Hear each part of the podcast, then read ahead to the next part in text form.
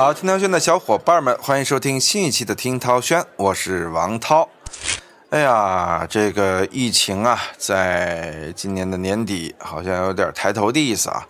尤其随着欧洲疫情的变异，包括中国疫情在石家庄、邢台等地的复发，大家好像又是过上了去年循环往复的这样的一种日子啊。还去年记得一月十几号的时候，春节刚开始的时候，疫情爆发，武汉封城，很多小伙伴们是经历了大量的更改计划、取消啊。随后呢，这一年的世界啊，就发生了天翻地覆的变化。其中大量的活动取消，你像大内密谈一年一度的 Fuji Rock，也在疫情的情况下呢不能举办。尽管当时的疫情已经缓和了，但是没有办法，一个大型活动的组织啊是需要全世界来配合的。即便日本在好转，但是全世界各国啊它都很难好起来。所以其中在去年比较大的两个推迟，一个是欧洲杯。二零二零年的欧洲杯，欧洲杯本来在欧洲的十一个国家举办，啊，那还有一项呢非常重要的就是东京奥运会。东京奥运会当时也是一度有传闻啊，说要彻底取消，后来呢只是说暂时推迟，也就给了这样的一个话术。所以东京奥运会这一推迟啊，就推迟到了二零二一年。那二零二一年呢，到底能不能如期举办呢？近些天啊。这个消息又传来了，说这个二零二一年很有可能继续无法举办奥运会，啊，这一消息啊，说实话震惊了全世界啊，呃，当然也在大家的预料之中，但是这么早就被传出，确实大家有点震惊啊。东京奥运会取消这个词呢，一度登上了热搜。也就是在一月七号，日本首相菅义伟在新闻发布会上表示啊，说是会充分实施防疫措施，以及实现安全、安心的奥运会。于是，一月十二日，国际奥组委副主席约翰科茨和日本官方发表声明说，东京奥运会将在二零二一年七月二十三日准时开幕。不管到时有没有疫情啊，现阶段的准备工作正在稳步进行。呃，这也是给全世界打了一个定心针啊！就今年七月份的时候啊，奥运会还是如期举行。当然了，这对日本人民更是一个定心针，因为奥运会对于日本来说有着莫大的意义。而前任政府呢，也是把大量的财力、精力和资源都投入到了东京奥运会当中。这推迟一年本来已经损失很多了，如果一旦彻底取消的话，对日本的损失那几乎是无法。估量的哎呀，这举办时间一说，结束时间也就定了。二零二零年的东京奥运会呢，原本是在二零二零年七月二十四日举办，啊，闭幕时间是八月九日。其实以此类推啊，二零二一年的奥林匹克运动会在东京举办的这次三十二届，那也将有这样一个类似的周期。啊，当然，今年奥运会好像开的比较早啊。我记得北京奥运会的时候，开幕式是在八月八日，哎，你看现在闭幕时间就是八月九日。那么对于奥运会来说，咱们经历过北京奥运会啊，都知道奥运会对一个国家的意义。而日本呢，更是经历过由奥运复兴国家的这样的重要时刻，所以这届奥运会呢，更是被寄予了厚望啊。就大家都希望。日本能够为人们举办一次无比二次元的、无比鲜活的、无比青春年少的奥运会，也是为全世界打一针强心剂。其实我个人也很期待啊，就是在奥运会的开幕式上，尤其是东京奥运会的开幕式上，都会出现什么样的咱们童年的动漫元素。因为在上一届奥运会最后的八分钟的演出当中啊，日本是充分展现出了自己的魅力。包括像很多我们熟悉的卡通人物，哆啦 A 梦啊，呃，马里奥啊，也都出现在了奥运会的展示当中。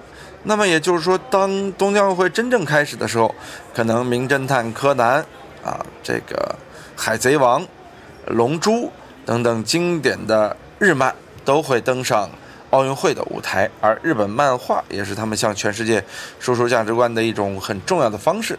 总之，咱们是非常非常的期待东京奥运会能够如期举行，但是到底能不能举行呢？到底会不会取消呢？今天咱们来聊聊这个话题。其实我个人悲观的认为啊，东京奥运会是很难如期举行的，因为你要想啊，这个奥运会啊，它不像世界杯、欧洲杯，它是一个单有足球的这样的一个赛事。奥运会，咱举个简单的例子，光是足球比赛，也就奥运会的足球比赛，它的规模也至少赶上一半世界杯的规模，赶上一个欧洲杯的规模。你想想，奥运会包含了多少个项目，而足球仅仅是它的项目之一。这样一想啊，你就知道奥运会的首先人口组织的困难。这人口包括参赛选手，包括服务人员。包括志愿者，也包括日本的本土观赛迷、本土市民以及外来的从世界各地来的运动员。当然了，更大规模的还是全世界各地来的观众。在我看来啊，呃，我们可以算一下日本有可能奥运会到什么样的程度啊？首先，我非常悲观，也是客观的认为啊。这届奥运会就不可能是一届全世界涌向日本来共度奥运的这样的一个规模，就是全世界粉丝的到来，这基本上是已经不大可能了。就日本民众能把奥运场馆以及奥运观赛填三分之一，已经是很完美、很完美的局面了。但这个局面实现起来，真的也是特别的困难。另外呢？国外运动员能不能悉数到来？我个人认为会有很多国家的运动员是很难进日本的，尤其是在奥运会举办期间啊，疫情比较严重的国家。还好啊，这个疫情是在夏天的时候相对来说要低头一些，在冬天的时候相对来说要疯狂一些啊。所以说呢，这届奥运会啊，应该会在七月份的时候面对一个相对还好的世界局面。但是不空场的奥运会真的是很难想象。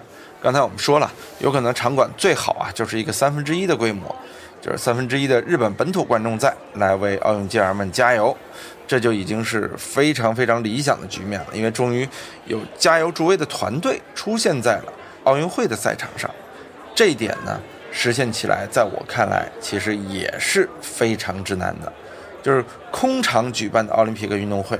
是更有可能的，那样这确实也是为奥运会是效果大打折扣。历史上呢也不曾出现过空场举办的一届奥运会，很可能东京这次奥运会啊又一次创造历史。那么东京奥运会呢，确实在二零一三年的九月七号，国际奥委会在第一百二十五次全会阿根廷布宜诺斯艾利斯举行的这次会议上呢，来为二零二零年的奥运会举办地投票。啊，这个投票其实也比较有意思啊。这个来了很多贵族，土耳其的总统雷诺普·塔伊普·埃尔多安，日本的皇室成员高原宫九子王妃，日本首相安倍晋三，啊，还有西班牙国王费利佩六世，他们都上台进行了演讲陈述啊。随后进入了这个投票环节。第一轮投票呢，东京是四十二票排名首位，但是票数未过半，于是进入了下一轮。啊，紧接着呢。是马德里在下一轮当中淘汰。你说这个马德里确实郁闷啊，当年输给了伦敦啊，现在又输给了东京，啊，确实是感觉就没有这个命啊，是吧？马德里有点意思啊，马德里不思议啊。呃，今天哎，我这嗓子是不是有点哑呀？我刚才断了一下，听了听自己的声音啊，嗓子特别哑。这个大家疫情期间都保重身体啊，我也是睡得比较少。这确实也是刚起录的这期节目，啊，因为新鲜出炉嘛，所以自己嗓子有点哑啊，大家也见谅。那么我们来聊一聊，在奥运会历史上，以及日本奥运会历史上曾经出现过的一些好玩的问题啊，来由此判断一下，有没有可能东京奥运会以不一样的形态来出现。刚才我们已经说了嘛，啊，就是不一样，肯定是不一样，只是这种形态啊。到底会不会有点创意啊？其实关于这个赛事延期呢，传闻了很多次啊。第一次延期传闻是在二零二零年的三月十一日啊，当时说奥运会很有可能延期。东京奥组委呢，在这个消息的基础之上啊，就立刻发表声明说奥运会将在二零二零年七月二十四日按时开幕。说这个因为疫情延期就是扯淡的，这是第一次延期传闻啊。你看当时的日本奥组委啊，就选择了辟谣，啊，这和如今的奥运会的局面是何其相似啊！第二次延期传闻呢，是在六天之后啊。就东京奥组委理事高桥智提出的东京奥运会延期到二零二二的举行方案呢，很多奥组委的理事表示了同意。三月二十四日，国际奥委会与东京奥组委联合发表声明，确定二零二零年东京奥运会将推迟至二零二一年举行，也就是在第一次辟谣六天之后，然后就决定还是延期，就是不欺骗公众啊，就决定了官宣延期，也就是在。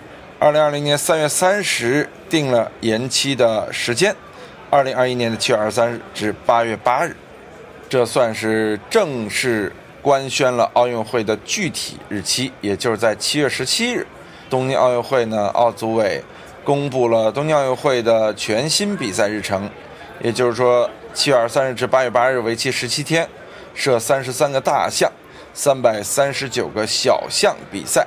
具体的比赛日程和比赛场地呢，全部确定，一块巨石落地啊！东京奥运会终于有了具体的日期。直到这次啊，这次其实是第三次延期传闻。呃，有一个消息嘛，就是说，二零二一年初东京奥运会即将宣布取消，并转而放到二零三二年举办。这个消息突然间在网络流传开来。那么，也就是在一月十二日，国际奥委会的新闻发言人在接受采访时说。国际奥委会将与日本一道，继续全力以赴，在2021年夏天安全成功的举办东京2020年奥运会和残奥会。怎么样？这像不像一个循环？这特别就像是去年第一次延期传闻刚开始的时候，官方出来辟谣。但是我相信啊，奥组委是一定在全力以赴的研究很可能再次发生的延期方案。去年可能是一个临时的决定，但是今年，说实话，有了去年的前车之鉴，我相信这个方案会更加的完善。所以说，二零三二年举办的这个消息呢，我觉得也不会是空穴来风。想想一年之前，经过六天延期传闻就被证实真的是延期了，也就是第二次延期传闻。那么这次会不会几天之后再次被官宣呢？我们拭目以待。当然，我觉得二零三二年举办啊，稍微有一点点奇怪啊，这一下子甩到了十几年后，这对日本来说不光是这一届的损耗，很有可能还会导致十几年后更大的损耗，所以我个人觉得不大可能发生啊，大家基本上可以放心，呃，有可能会取消，但是很难说是推迟到十几年后。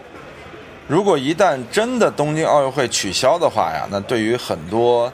项目和运动员来说，绝对是一个天大的打击，尤其是这个极限项目，因为在二零一六年的八月三日，国际奥委会是全票通过了滑板、冲浪、攀岩和棒垒球、空手道五个大项啊，进入二零二零年的东京奥运会。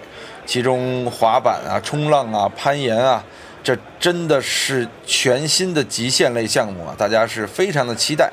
而这个项目的高手们也是欢欣鼓舞，终于有可能在自己从事的这个行业里边去斩获一枚奥运会的金牌了，这是不是非常的激动？但一旦奥运取消，这些项目的举办将遥遥无期，他们在奥运会上的前景啊，现在是很迷茫的。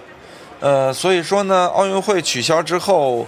各方面都会是一个非常遗憾的局面，包括东京，他们要奥运会进行了大量黑科技的尝试啊。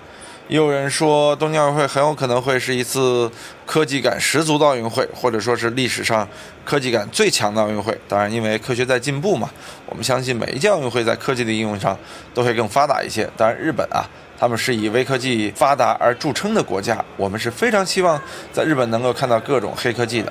当然，日本的黑科技也曾经闹出过笑话啊！咱说过，这个日本是投了很大很大的资本啊，来做这个地面降温系统。就是说，运动员在七月份比赛的时候，他们会由这个地下降温系统啊，导致天气的温度突然下降，而增加他们的竞技状态。比如说，马拉松运动员跑一条街道的时候，这个突然间街道变凉快了，那他的成绩会更好一些。包括看马拉松的受众也是一样的。当然，更多是为了提供给全世界来日本观看奥运会的人的。但结果呀，这个系统出了问题。以前好像大内密谈我那时候讲过是吧？就这个呢，降温是能降温，就比如说把你这个从脚下往上提高一米的这个空气部位啊，都给降温了。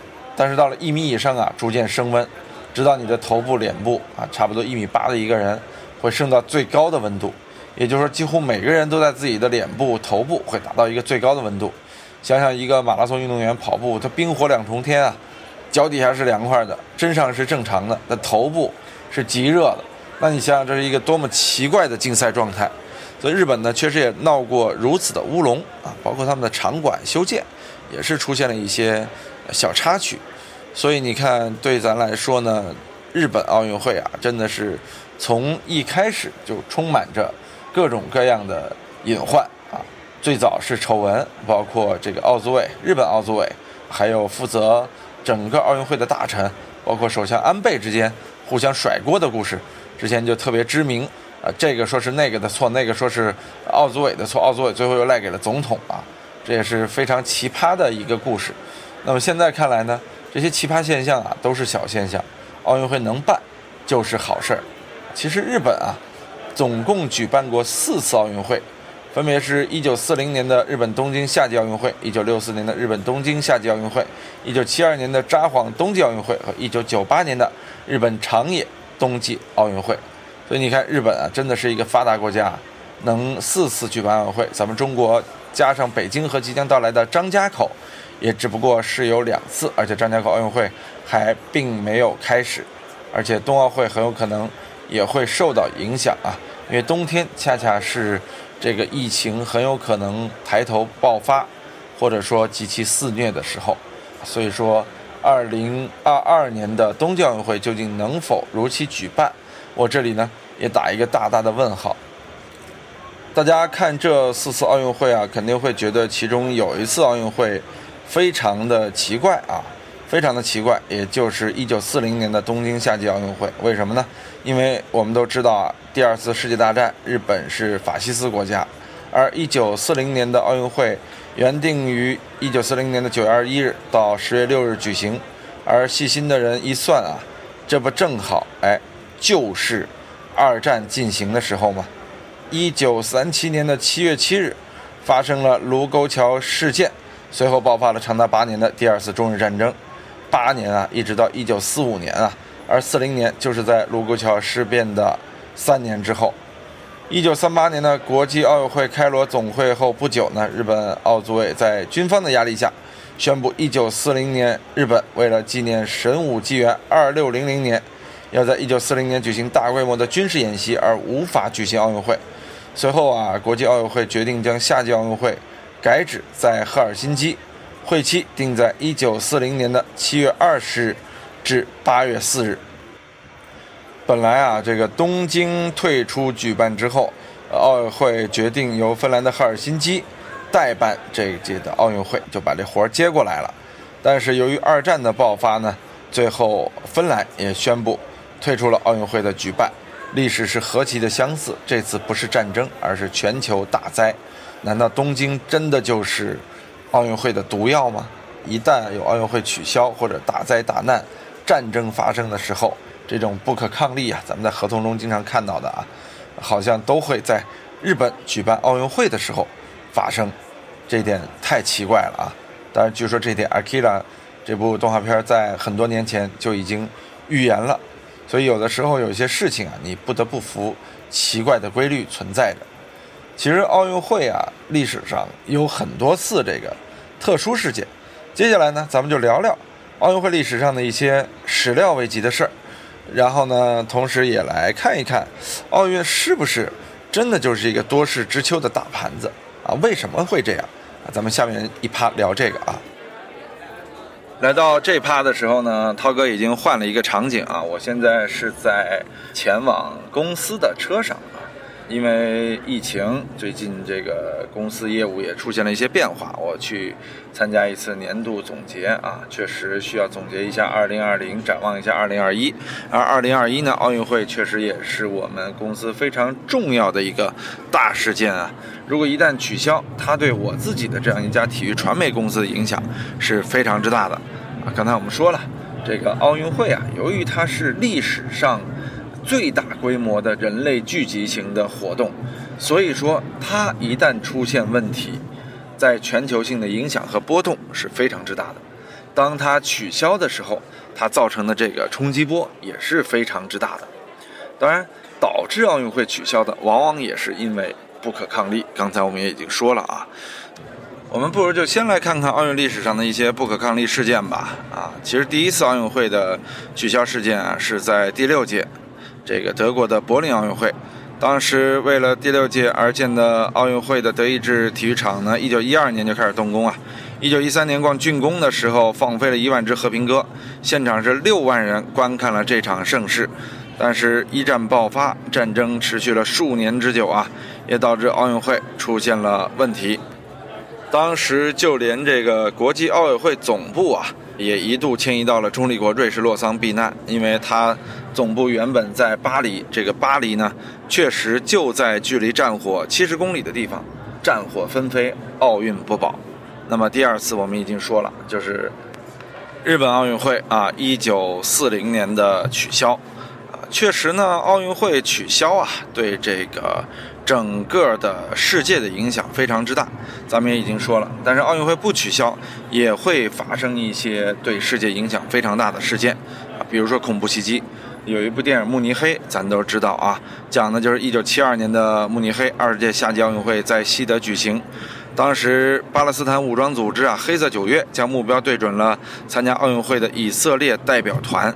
在一个清晨的四点十分啊，八名黑色九月的武装人员偷偷潜入奥运村以色列选手的驻地，两扇房门撬开，举重运动员罗曼和摔跤教练温伯格被当场射杀，另外九名代表团成员也被作为人质关押，最终是有十一名以色列代表团成员罹难，还有一名西德警察，确实史称慕尼黑惨案。这是非常著名的一次奥运历史上的恐袭啊！也是在这之后，奥运的安保啊大大加强，因为奥运会是全球瞩目的舞台，很多恐怖分子啊都会利用这个舞台去引起全球的注意。这是为什么奥运会一出事儿就是大事儿。还有一次爆炸案呢，是出现在1996年美国的亚特兰大奥运会期间的爆炸案。这当时我才刚刚十六岁啊，那个时候天天。暑假的时候啊，看奥运会的直播，然后突然有一天爆炸案发生的时候，那个时候还没有什么概念，当时就觉得美国太乱了，啊，这是发生在一九九六年的七月二十七日啊，爆炸案杀伤力非常之大，一人死亡，诱发一人心脏病发作死亡，以及一百一十一人受伤啊，呃，事情怎么回事呢？当然是恐怖主义头子埃里克鲁道夫不满这个克林顿政府啊在堕胎议题上的立场。为了制造声势，决心要让奥运会办不成。炸弹是被悄悄地安装进亚特兰大的百年奥林匹克公园里边。安保人员这个朱威尔是提前发现了一枚炸弹，疏散了大部分的观众，减少了伤亡。但是还有一枚没有被找出，所以就出现了这样的一个爆炸事件。呃，由于没有死刑呢，鲁道夫也仅仅是在2005年被判处了终身监禁。啊，这也是美国历史上非常惨痛的一次奥运的爆炸事件。那奥运会历史上还出现过一些没那么恐怖、花絮性的事件，比如说这个汉城奥运会上啊，一堆和平鸽，这个两千四百只，本来是为了象征和平美好放飞，结果呢，放飞当天呢，有一些起飞的鸽子啊，看到体育场中的柱子啊，还有高塔，就飞去落脚休息。咱都知道鸽子嘛，就喜欢找高的这个平台去休息，就谁知道啊？那是火炬，当时呢，圣火点燃的一瞬间，来不及飞走的和平鸽就葬身火海了。现场观众是一片惊呼啊！事后呢，火炬手和组委会都受到了来自动物保护组织的谴责。啊，火炬手们确实也没有办法去驱赶鸽子呀，只能眼睁睁地看着悲剧的发生。确实，这段历史呢，让人觉得奥运会由于。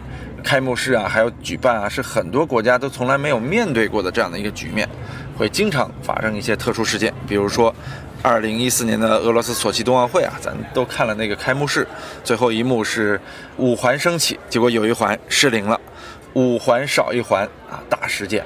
其实咱们国家的全运会也出现过啊，说去点火，五道点火线，结果就烧了四道。所以说，奥运会的开幕式，当时张艺谋团队是非常非常的紧张，演练了无数次啊，就怕出错。最后，其实听说在实际进行的时候呢，还是有一些小慌乱的。但是这个总体上啊是非常平稳的，毕竟只是一些类似于机械故障这样的情况啊，呃，小插曲。但是呢，说到病毒，在新冠病毒造成东京奥运会延期之前，2016年的巴西里约奥运会和2018年的平昌冬奥会啊，其实都受到过病毒威胁啊。一个是塞卡病毒，一个是诺如病毒啊，咱都好像没怎么听过啊。其实，在里约奥运会开幕式开始之前呢，有来自哈佛、牛津、耶鲁等学术机构的一百二十五位国际知名科学家和医生联名要求，说要把奥运会延期，因为啊。有一种叫做塞卡的病毒肆虐，这时候举办奥运会，这些科学家认为是不道德的。塞卡病毒是通过蚊子传播来叮咬啊，一年多以前呢，已经从巴西开始波及了六十多个国家，它可能对儿童造成非常严重的结果。科学家甚至毫不客气地说，巴西扑灭蚊子的计划也不成功，而医疗系统能力也被削弱了。这个奥组委呢，确实也不会对这样的事儿不闻不问，所以进入六月中旬啊，奥委会就进行了评估。他们认为呢，病毒对孕妇以外的其他人啊影响力很小，于是就决定指出啊，奥运会如期举行。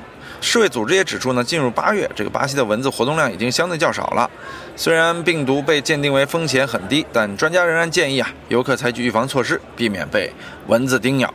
所以当时很多运动员啊，在这个去巴西的时候都是人心惶惶啊，有的甚至打起了退堂鼓。美国自行车运动员范加德伦啊，因为担心怀孕的妻子和尚未出世的宝宝，就干脆退出了奥运。你看多好的男人！西班牙篮球名将保罗加索尔也表示呢，会考虑事先冷冻精子再参加奥运会。其实我也去过巴西，确实巴西蚊子不多啊。咱感觉热带雨林蚊子是不是多？很奇怪，巴西蚊子真不多。我那时候在的时候六月到七月，啊，从头到尾没有被蚊子叮过。尤其是去亚马逊河啊，这个感觉河水看上去不那么清澈，这蚊子还真就不多啊。另外一次呢，就是诺如病毒威胁平昌冬奥会。二零一八年啊，平昌冬奥会举办的时候，诺如病毒那个时候威胁也很大呀。也就是在开幕式前的一周，他突袭奥运村，直接威胁到了参赛国选手的健康。奥运村有八十六名警卫确诊感染了诺如病毒，这个消息一出，晴天霹雳啊！主办方立刻撤离了岗位上的一千二百多名警卫进行隔离检疫，并且紧急抽调九百名宪兵代为管理奥运场馆和奥运村啊。诺如病毒当时也是引发了极大的关注啊，因为它传染性强，它可以通过这个唾液、粪便、食物、水来作为传播载体，它其实就是一种急性肠胃炎，倒不至于致命，只是说呢，这个病毒感染者的症状呢非常的难受。如此看来啊，相比于 SARS 和新冠，这个塞卡和诺如啊，确实也不算什么特别严重的病毒了啊。这个为什么日本人如此注重奥运会呢？那到底奥运会对于东京意味着什么呢？为什么这则消息一下子就成为了全球瞩目的消息呢？其实很简单，日本啊是想通过这次奥运会来复制1964年奥运会带来的经济效应，刺激国家经济是日本政府再次举办奥运会的关键动因啊。安倍晋三啊，前首相不是已经说了吗？我想让奥运会成为扫除通货膨胀和经济衰退的触发器。其实确实是奥运会的举办呢，对于如今的日本来说，绝对是扭转经济的关键因素啊。因为日本经济近几年啊是连续的下坡，所以奥运对于日本经济的再次振兴是个好机会，因为它会拉动全球的消费市场，把目标放在日本东京。如果选择取消的话，日本的损失就会高达四点五万亿日元，约两千八百八十一亿人民币啊！你想想，这种奥运会不办的阴影会笼罩日本多少年？这无异于又是一颗原子弹投在了日本。原本想通过这个翻盘，结果不仅没有翻盘，带来了更大的损失。这特别像希望利用赌博啊去翻盘的一个赌徒啊。感觉像卖了家当啊，卖了所有的东西，甚至贷了款啊去赌博，结果眼看就要赌输了，所以日本呢是非常惨烈的。从我们来说呢，非常不希望日本面对这样一个惨烈的局面啊。如果一旦奥运会取消的话，日本经济的复苏遥遥无期。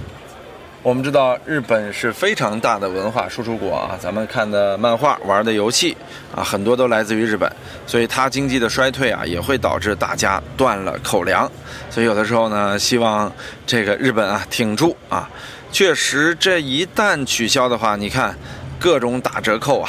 首先，所有的场馆建设和奥运村的建设，那一下子就完了，白造啊。这个另外收入打折扣，门票收入啊、转播收入、赞助商收入啊，全部打折啊，这卖出去的还得退。第三，旅游业这无法估量的旺季旅游业啊，前前后后的奥运旅游经济啊，全完了。第四，这个所有本土企业为东京奥运会投入的大量的人力、物力、精力、财力啊，这个也是一个没有办法估量的结局。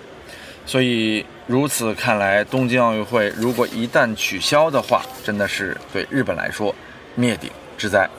哎呀，聊了这么多东京奥运会的前前后后啊，很多方面啊，也是我在做这个选题的时候啊，托小伙伴们来查的。接下来呢，聊一聊我自己的奥运的一些经历啊。我觉得我经历的奥运会呢，其实不算太多啊，之前都是以观众的身份来经历，因为做足球嘛。大多数时间还是把精力聚焦在足球上。那么北京奥运会是我参加的第一次啊深入报道的奥运会。当时呢，我在后期做一档节目叫《荣誉殿堂》啊。我深刻的感受是啊，在中国做奥运，它不是运动员的事儿，也不是老百姓的事儿，它其实就是国家的事儿啊。体育总局在这里要担当很重要的角色啊。当时呢，商业成为了这个北京奥运会在。竞争当中非常重要的一个因素，我给大家讲一些小故事啊。首先，第一点就是赞助商。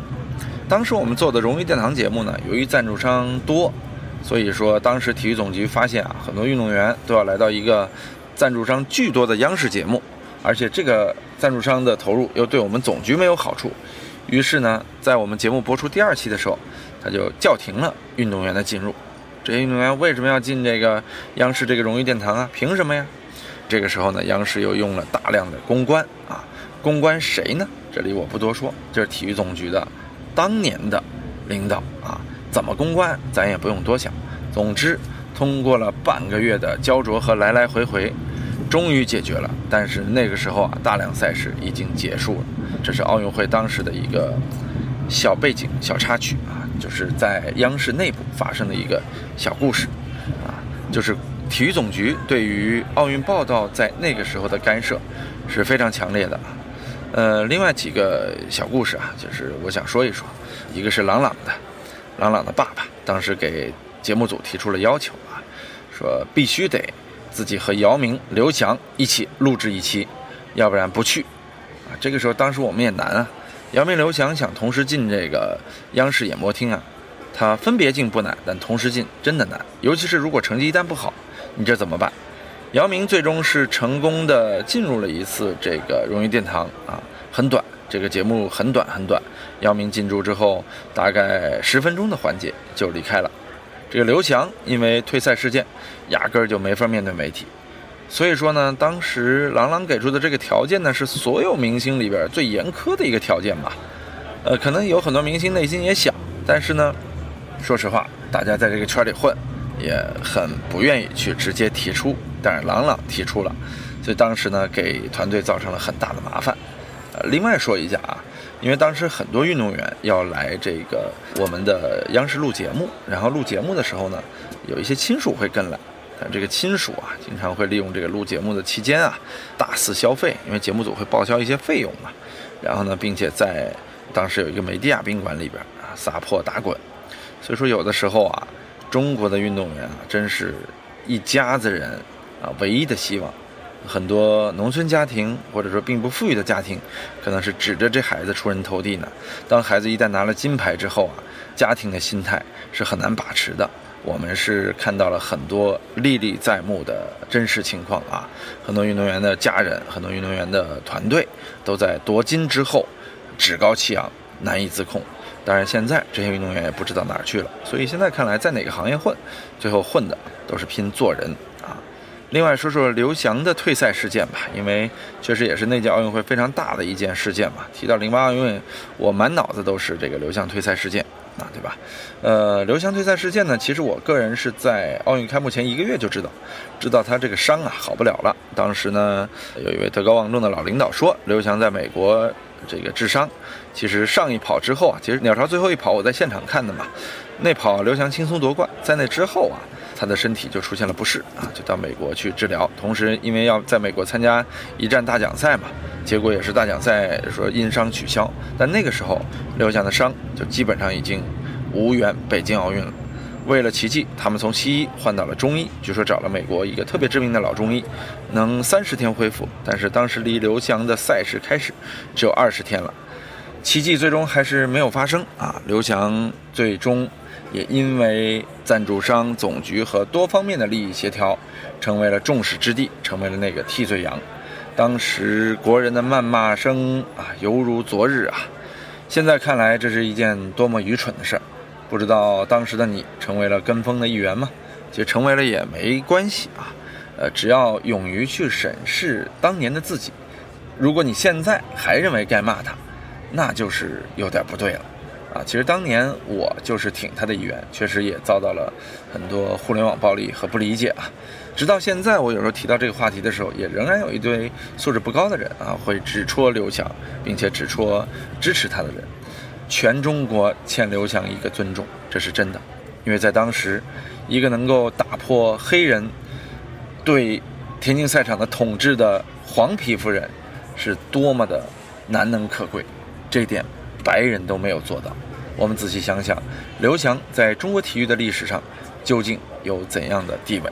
啊，哎呀，经常在体育圈里混，就看惯了功名利禄，也看淡了很多很多圈内的人起人伏。即便强如姚明、刘翔，他们跌落到低谷的时候，也让人唏嘘。即便是繁荣的日本经济，在遇到疫情洗礼的时候，在遇到，呃，这种奥运无法如期举办的时候，也会面临如此大的、如此艰巨的经济局面。